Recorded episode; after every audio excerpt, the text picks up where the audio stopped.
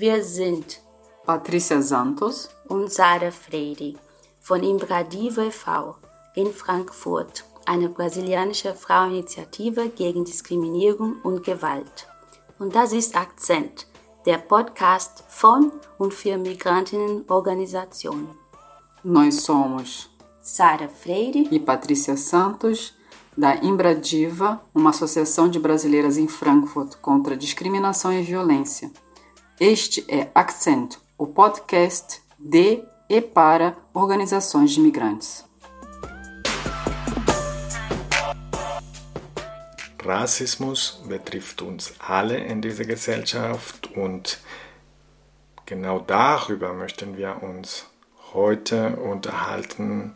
Ich bin sehr gespannt auf die Diskussion und begrüße dich auch ganz herzlich, mit Song, zu dieser Ausgabe unserer Podcast. Danke, Sergio. Ich heiße Minsong und äh, freue mich auch sehr, heute hier dabei sein zu dürfen. Das Thema äh, Rassismus ist auch für mich sehr wichtig. Das ist ja, weil das Thema mich als Migranten, aber auch meine Familie betrifft. Und äh, zweitens, weil ich in letzten Zeiten viele Beobachtungen gemacht habe, dass äh, viele asiatisch gelesene Menschen in der Corona-Pandemie äh, rassistisch motivierte Diskriminierungen erlebt haben. Bevor wir anfangen, haben wir eine Möglichkeit äh, einer Definition von Rassismus von äh, Karen Taylor äh, zu hören.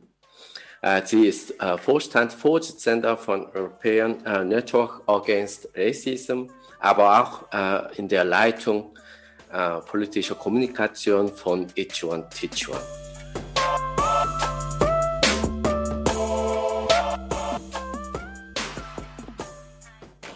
Rassismus ist nicht gleichzusetzen mit Rechtsradikalismus, Fremdenfeindlichkeit oder Ausländerfeindlichkeit. Rassismus beschränkt sich auch nicht nur auf individuelle intendierte Handlung. Und Rassismus ist auch kein individuelles Vorurteil oder eine persönliche Meinung.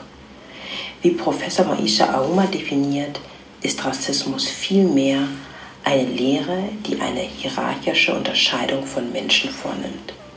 Grundlage dieser Unterscheidung sind biologische Merkmale, die als wesentliche Voraussetzung für soziale und kulturelle Leistungsfähigkeit sowie für gesellschaftlichen Fortschritt gedacht werden.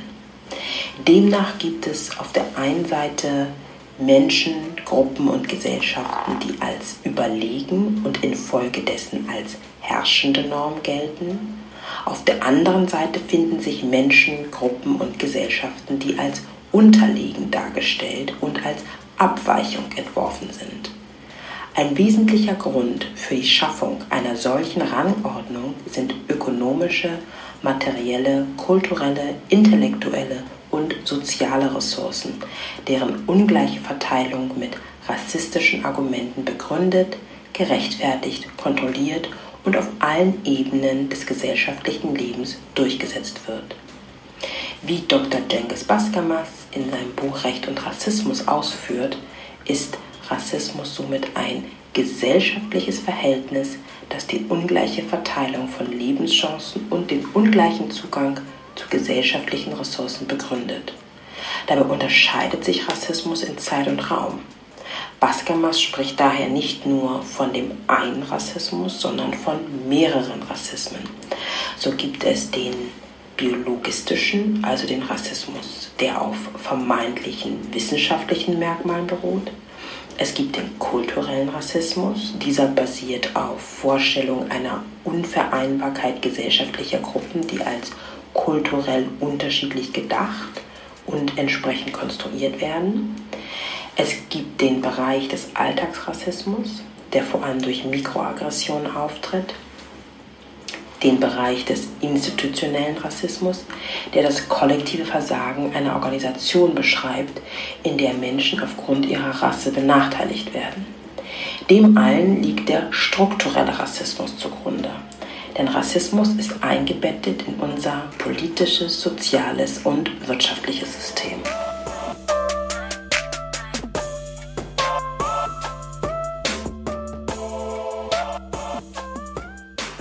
Vielen Dank, Karin, für die Definition. Wie du sehr treffend äh, gesagt hast, es handelt sich bei Rassismus um eine Struktur, die auch mit sozialer Arbeit zu tun hat.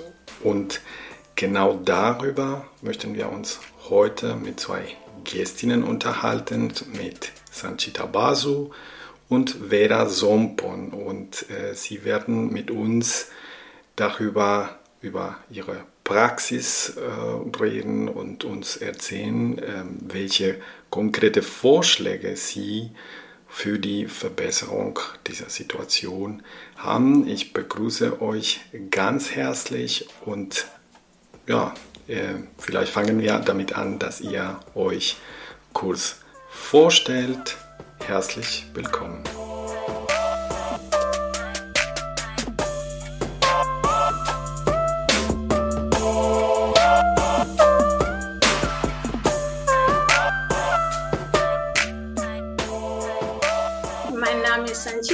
Sanchita Basu. Ich arbeite bei Reach Out. Das ist eine Beratungsstelle für Opfer rassistischer Rechte und antisemitischer Gewalt. Ich arbeite hier als Bildungsreferentin und Geschäftsführerin, äh, mache halt viele Workshops, Seminare äh, zum Thema Rassismus und äh, auch zum, äh, was auch mein Thema ist, wo ich auch Beratung mache, ist rassistisches Mobbing in Schulen. Ich habe viele Kinder und Jugendlichen, die rassistisch diskriminiert werden, sowohl von anderen Kindern und Jugendlichen, aber als auch von Lehrkräften. Ähm, äh, also vor allem von Lehrkräften. Und die berate ich und deren Eltern berate ich auch. Also das ist ein kurz meine Arbeit, was ich mache. Äh, also Rassismus ist ein Thema, das ähm, sozusagen, oder Antirassismus ist meine Leidenschaft.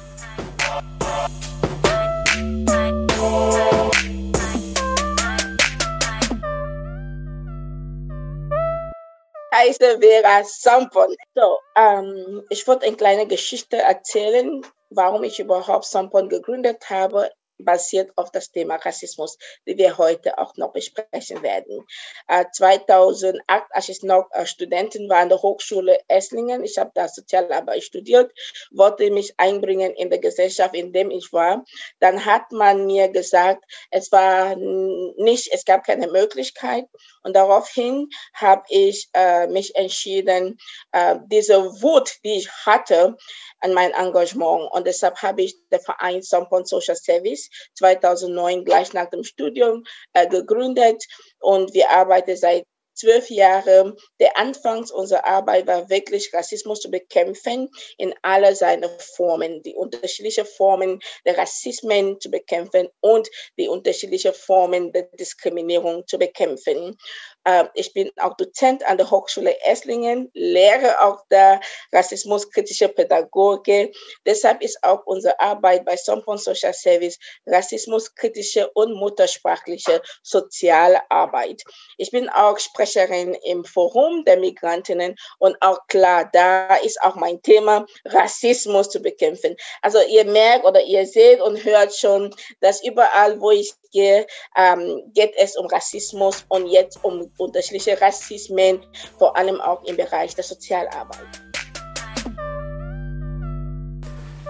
Vielen lieben Dank an euch beiden äh, für die Vorstellung. Und meine erste Frage oder Anmerkung wäre es ähm, tatsächlich im Bereich des Redens über Rassismus. Wieso ist das wichtig, über Rassismus zu reden? weil ich habe den Eindruck, dass wenn man mit diesem Thema äh, anfängt, da werden viele Befindlichkeiten berührt und dass man diese Reflex hat, äh, zu sagen, ja, gibt es Rassismus, aber das hat mit uns wenig zu tun, weil wir sozial sind. Und ähm, wieso sollte man über Rassismus außerhalb der Diskussion von Rechtsextremismus, was genug schlimm ist, aber ähm, in, einen, in, anderen, in einen anderen Kontext. Was meinst du, Vera? Ja, aber darüber muss man trotzdem sprechen. Darüber muss man sprechen und muss man auch über diese äh, Zerbrechlichkeit oder White Fragility sprechen.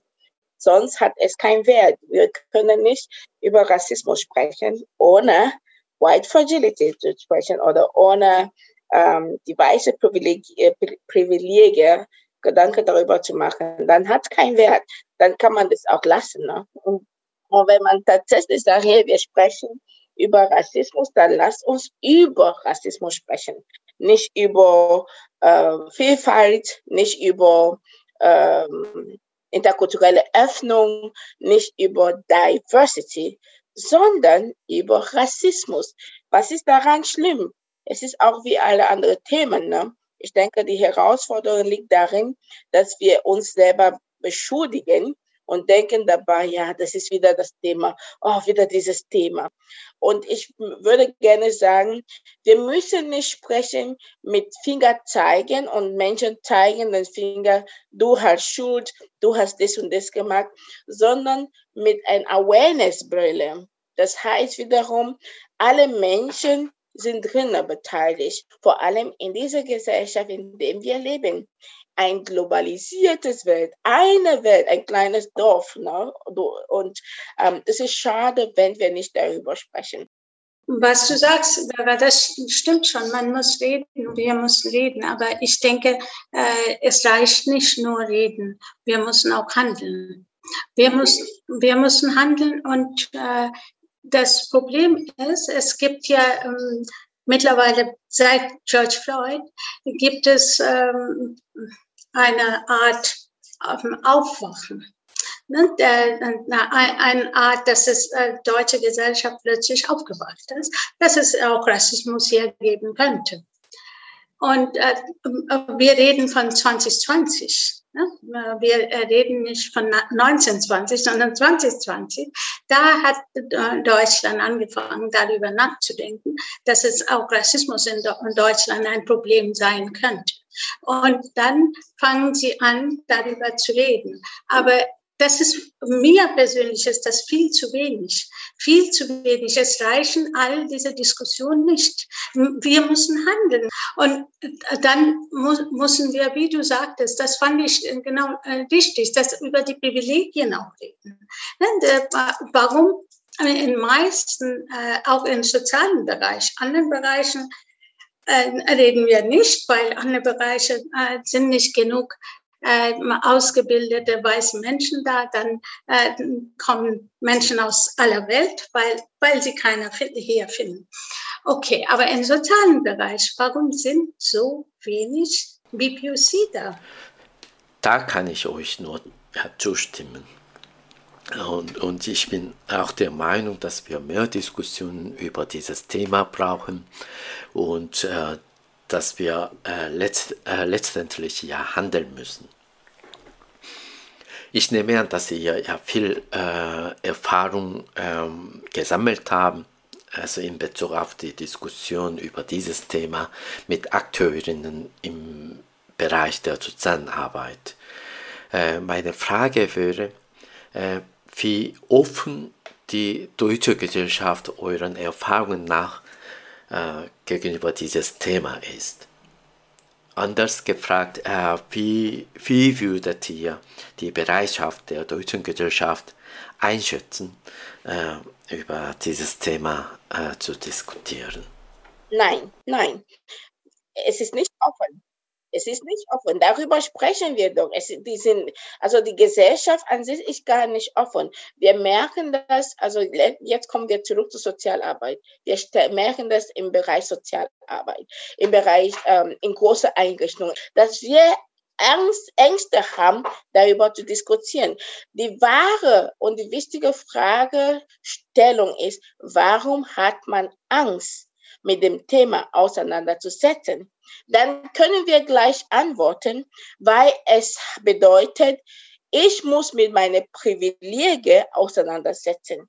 bin ich so weit bereit, dass ich meine Stück abgebe, bin ich so weit bereit zu sagen, ja, ich erkenne teilweise die Fehler unserer Ururvätern, bin ich so weit zu sagen, ich kann eigentlich auch meine Stelle abgeben, bin ich so weit, dass ich überlegen kann, für die Betroffenen Ressourcen zu stellen, damit sie sich auch stärken und dann auch fit werden, mit uns konstruktiv zu reden. Was du gesagt hast, wäre, das finde ich ganz wichtig, diese Angst, sie werden, äh, sie werden uns was wegnehmen. Ich gebe euch ein Beispiel, das ist ganz, ein ganz interessantes Beispiel. Äh, ein, ein junger Mann, äh, 1920, geht zur ähm, Schule, diese Willkommenklasse. Äh, und äh, er hat von, äh, vom Jobcenter ein Laptop bewilligt bekommen. Aber er musste eine Unterschrift vom Lehrer, dass er regelmäßig zur Schule geht. Und er ging zum Lehrer und der Lehrer sagte, wer zahlt dafür? Er sagt, Jobcenter, meinte, und wer zahlt Jobcenter? Das ist mein Steuergeld.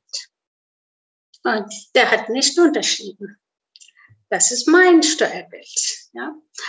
Und dann äh, hat Jobcenter natürlich einen Brief an ihn geschrieben, äh, sattgemäß äh, unterschreiben Sie, ob der Schüler regelmäßig zur Schule kommt oder nicht. Dann musste er unterschreiben. Ne? Dieser Junge, der hatte ein bisschen Glück gehabt, weil der ähm, also Job, diese Sachbearbeiterin von Jobcenter war korrekt. Deswegen, äh, und was passierte dann? Er bekam, bekam seinen Laptop, aber der Lehrer hat gesagt, er soll sich äh, bei ihm entschuldigen, weil er einen Rassismusvorwurf gemacht hat. Hat er nicht. Er hat gar keinen Vorwurf gemacht. Er hat nur gesagt, ich verstehe das nicht. Jobcenter meinte, ich komme in die Schule und wenn ich äh, in die Schule gehe, dann kann ich einen Unterschied von uns was wegnehmen, was du gesagt hast. Das ist genau das. Es ist sein Laptop eigentlich, was der äh, junge Mann ihm wegnimmt. Das ist ja sein Steuergeld. Ne? Äh, diese Mikroaggression, wir sind tagtäglich mit dieser Mikroaggression und der, dieser Botschaft damit, du gehörst nicht hierher, konfrontiert also das ist genau das, was du beschreibst, weißt du? Also ich weiß noch, ich hatte ein Projekt mal, ich muss so ein bisschen lachen. Ähm, ich hatte mein Projekt 2016 und diese Person in den bestimmten Behörden müsste nur unterschreiben und wir haben alles schon im Vorfeld vorbereitet, alles. Ich habe die ganze Arbeit geleistet, geschrieben, Konzepte erstellt. Das Geld wusste ich genau und mein Partner hat mir gesagt, er bräuchte nur die Unterschrift von einem bestimmten Mensch in Behörden. Wir haben alles besprochen, alles gemacht. Ähm, immer wieder, wenn wir uns, wir müssten uns treffen, hat die Frau mir gesagt, oh, äh, Vera, wir treffen uns nächste Woche, ich habe jetzt etwas. Sie hat weiter verschoben den Termin, bis der Deadline kam. Und dann sagte sie, aber Vera, weißt du, das sind doch Steuergelder. Also ich habe das noch, ich denke dran, weil du von Steuergeldern gesprochen hast. Und dann habe ich dann auch gleich geantwortet, aber ich zahle doch auch Steuer. Das heißt, das sind unsere Steuergelder. Ich zahle auch Steuer. Ne? Und das Projekt ist auch wiederum für die Gemeinwohl. Ne? Also es ist Wahnsinn, was, welche Menschen und vor allem, dass sie Sozialarbeiterinnen sind. Das ist für mich der Moment, wo ich denke, alle Sozialpädagoginnen und alle Menschen, die in sozialen Institutionen arbeiten, müssen sich wirklich die Frage stellen, bin ich so weit, in diesem Beruf zu arbeiten? Weil das ist nicht ein Bereich, wo man da reingeht, um nur Geld zu verdienen, sondern man geht da rein, um die Welt teilweise zu verschönern. Ja, genau. Äh, da kann ich mich nur anschließen. Deswegen äh, finde ich sehr wichtig, Sozialarbeiterinnen und äh, Akteurinnen in der sozialen Arbeit, aber auch äh, angehende Sozialarbeiterinnen an Hochschulen äh, zu diesem Thema zu sensibilisieren. Äh, wie würdet ihr einschätzen? Also können wir davon ausgehen, dass wir auf dem richtigen Weg sind, sodass in Zukunft mit diesem Thema noch angemessener als jetzt umgegangen wird, also in der Gesellschaft und äh, oder insbesondere in der sozialen Arbeit. Also na, ohne äh, diese Zuversicht zu haben, kann man nicht arbeiten. Ne? Das ist ja, ähm, wenn du soziale Arbeit machst oder egal welche Arbeit du eigentlich machst, musst du daran glauben. Äh, deswegen glaub, weißt du, was ich denke? Ähm, zum Beispiel in einem Workshop, wenn ich zwei, drei Menschen erreiche, dann denke ich, ich habe was erreicht. Ne? Oder auch äh, Empowerment-Arbeit bei den Kindern und Jugendlichen, wenn sie kommen äh, und wir, wir reden, was, was man machen kann in der Schule oder auch in der Ausbildung und äh, dann merke ich, sie gehen irgendwie ein bisschen verstärkt nach Hause. Dann denke ich, habe ich was erreicht. Also es sind so ganz, ganz kleine Schritte. Aber diese Schritte finde ich nicht nur wichtig, also das ist das, was ich machen kann. Und deswegen bin ich sehr zuversichtlich, dass äh, irgendwas ändert sich. Und das muss ich auch sagen, merke ich auch, dass es irgend, äh, irgendwie klein bisschen was ändert. Ne? Die äh, Leute nehmen uns ernst. Wir dürfen auch auf dem Podium gehen überall und reden. Äh, das heißt, dieses äh, Thema kommt langsam an. Zu ergänzen, ich möchte nur ergänzen, was du schon da gesagt hast. Ich würde sagen, wir können viel tun, wir können viel unternehmen. Erstmals müssen wir darüber sprechen. Sprechen, sprechen, sprechen.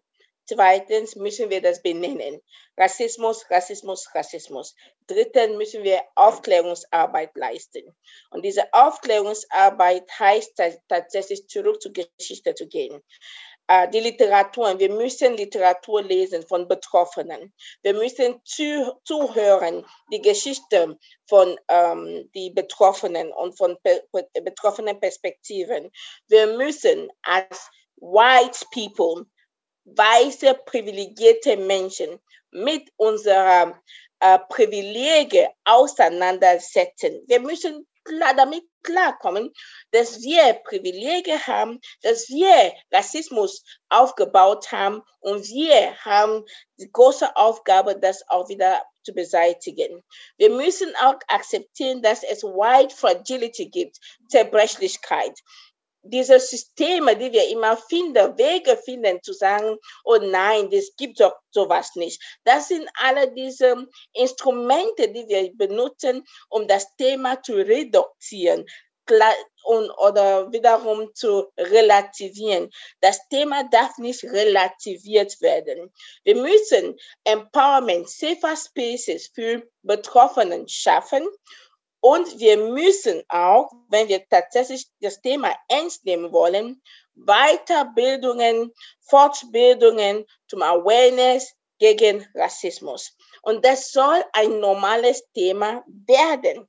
Wir müssen Begegnungsmöglichkeiten schaffen, damit wir uns wieder mal treffen und darüber sprechen, ohne Finger zu zeigen. Aber es gibt jetzt noch andere Konzepte, Konzepte, zum Beispiel Awareness gegen Rassismus. Konzepte, die kommen von betroffener Perspektive, das hat immer gefehlt.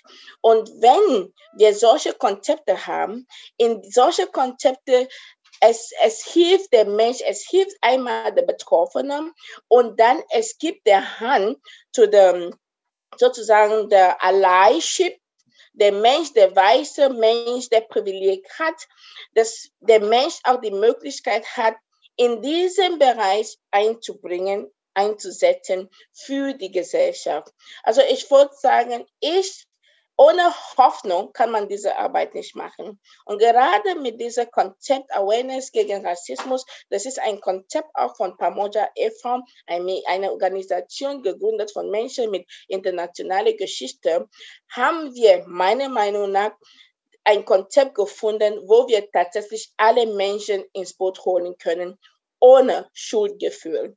Weil darum geht es. Ohne den Mensch das Gefühl zu geben, du bist schuldig daran, dass etwas passiert ist. Und auch die Betroffenen wirklich Ressourcen zur Verfügung zu stellen, dass sie selber bestärkt werden können, sie selber Orte haben, Safer Spaces haben, gesteckt wird, raus von dem Trauma, die sie bekommen haben durch Rassismus und auch noch weiterhin dann aktiver werden können um im Kampf gegen Rassismus. Ich habe so viel Hoffnung und ich weiß, wenn nicht heute, unsere Kinder werden das auch weiterführen. Um jetzt langsam zum Ende zu kommen, würde ich gerne Sanchita dich fragen, was sollte sich ändern in der Beratungslandschaft, damit es besser für die Betroffenen wird und aber auch, was sollten andere Strukturen, die auch nicht unbedingt in der Beratungslandschaft sind, machen, damit Menschen sich besser bei denen aufgehören äh, fühlen? Ähm, weißt du, so, äh, mein Traum ist so, äh, äh wie, wie diese Frauenberatungszentren. Da arbeitet kein einziger Mann. Und, äh, äh eine Beratungsstelle für, äh, gegen Diskriminierung, Rassismus, da sind lauter weiße Menschen. Das ist, das ist der Unterschied. Ne? Äh, kannst du dir vorstellen, also ich kann mir nicht vorstellen, zu einer Frauenberatungsstelle gehe, wo zum Beispiel ein Sergio sitzt und von ihm mich beraten lassen. Kann ich mir nicht. Würde ich sofort rausgehen. Aber die Beratungsstellen, ähm, äh, die Antidiskriminierung Arbeit machen, die Menschen haben keine andere Wahl. Die gehen zu diesen weißen Menschen. Das, das ist so mein Traum, dass das ändert, dass, dass dieses Bewusstsein kommt. Die Frauen, bei Frauen ist das Bewusstsein schon angekommen, schon seit einer Weile angekommen. Weil Rassismus nicht. Also das ist so, so, so deine äh, Antwort zur ersten Frage, wie diese Beratungsstellen äh, aussehen sollen. Und bei den Betroffenen, ich äh, wünsche mir, dass diese, die Betroffenen äh, viel, äh, äh, mit viel mehr Respekt von Behörden ähm, behandelt werden, so, sowohl bei Polizei, Jugendamt und all, all diese Behörden, womit sie zu tun haben mit viel mehr Respekt und dass man diese Menschen auch Glauben schenkt. Es wird so oft gezweifelt an ihren Narrativen. Ähm, wenn, wenn weiße Menschen zum Beispiel von Rechtsextremen angegriffen werden, kein Mensch zweifelt daran, dass es so ist. Aber unsere Klienten schon.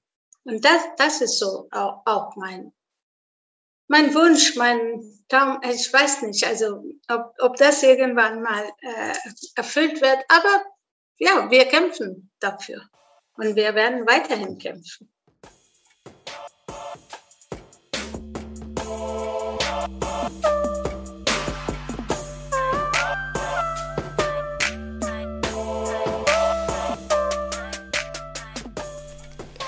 Liebe Sanchita, liebe Vera, vielen lieben Dank, dass ihr hier wart und mit uns darüber gesprochen habt.